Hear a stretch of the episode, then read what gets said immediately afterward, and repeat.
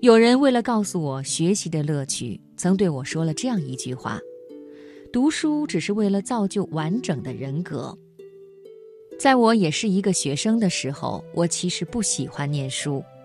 进了大学的门槛，远在家乡几千里以外的地方，没有了升学的压力，简直如鱼得水一般。参加各种社团比赛、竞选、推销、家教、恋爱，看通宵录像、喝酒、吃饭、蹦迪，跟天堂神仙过着差不多的日子。到大二的时候，比尔盖茨出现了。好像一瞬间，全国都装上了 Windows 和 Office。又过了一段时间，维纳斯计划来了。于是我想，哇，这个人好厉害，连大学都没有毕业呢。渐渐的就混到了大四，最后一个学期竟然还安排了一门课。但是我们的求职简历已经做好了，里面只有前七个学期的成绩。所以最后一科是和工作无关的，那还有什么好学的呢？所以我终于去上课的时候，已经是最后一科了，也是我在大学最后一个学期里第一次上课，第一次看见那个据说很威严的白胡子老头，姓季。那天人到得很齐。季老头穿着白衬衫，打着领带，端端正正地走进来。马上就听到有扑哧的笑声。的确，上课穿成这样做什么？迂腐啊！我们很多人好像还是初次见面呀，先认识一下吧。我叫季先成，负责你们这个学期的管理信息系统，希望大家能认真学习。大家都笑了起来。这是本学期的最后一节课，不是为了这两个到手的学分，谁会来上这个课呀？大家拿出笔记本或者白纸，按惯例，最后一节课应该是划重点的，也就是把题目给大家说一说。三年半都这么过来了，我们很清楚这一点。你们好像在等待什么？老师说，没有人说话。的确，我们是在等待，等待下周的考试题目，等待最后的两个学分，等待顺利的毕业。和你们讲会儿话吧。老头停了一下，接着说：“我二十三岁大学毕业的时候，记得当年我们最后一次上课，每个人都格外认真，生怕漏过一个字，错过一句话。”我们很用心地记笔记，拼命多学一些东西，因为大家知道，毕业以后就没有这样的机会了。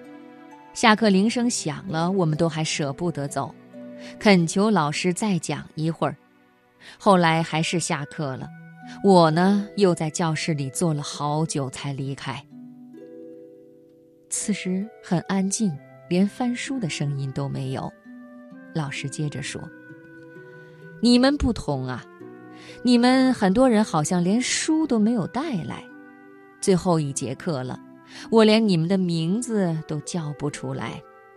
也许是我的记忆力不好，我只知道你们一共是六十三个人选了我的课。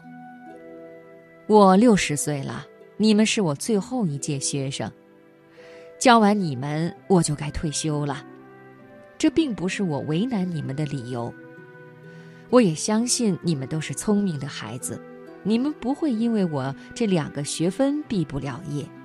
但是，我也希望你们今天不是为了这两个学分而来到这间教室。安静极了，没有人说话，我们的脑袋低了下去。他接着说：“上完这节课，你们中的大多数人就再也没有机会坐在教室里了。”你们将拥有崭新的生活，你们也将告别你们的学生生涯，你们慢慢就明白了，一心一意的学习是一件多么愉快的事情。三十五年前的一个下午，我的老师曾经这样告诉我：读书只是为了造就完全的人格。当你心甘情愿地沉入到学习中去，你就会发现它的妙处。可惜今天的学生大多体会不到啊。他长长的叹了一口气。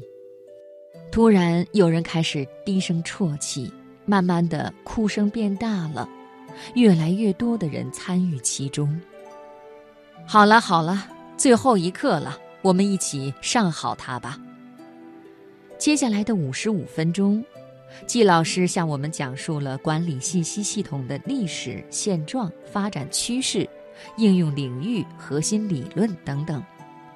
他的语言是深入浅出的。他的描述是生动活泼的，他的授课是全心投入的，而我，第一次发现上课是这么的美妙，当然，也是我第一次主动的心甘情愿的听课。毫无疑问，我开始后悔，我已经不能计算我究竟错过了多少同样美妙的课程，浪费了多少同样幸福的时刻。而现在，竟已是最后一堂课。毕业后，我一直在不断的学习，考了无数的资格证书，现在已经是一家外企的人事经理。由于我的优秀表现，公司还决定资助我继续深造。老师还好吧？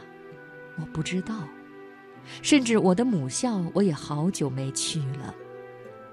可是有那么一位老师，在我毕业的时候，他给我上了人生最重要的一堂课。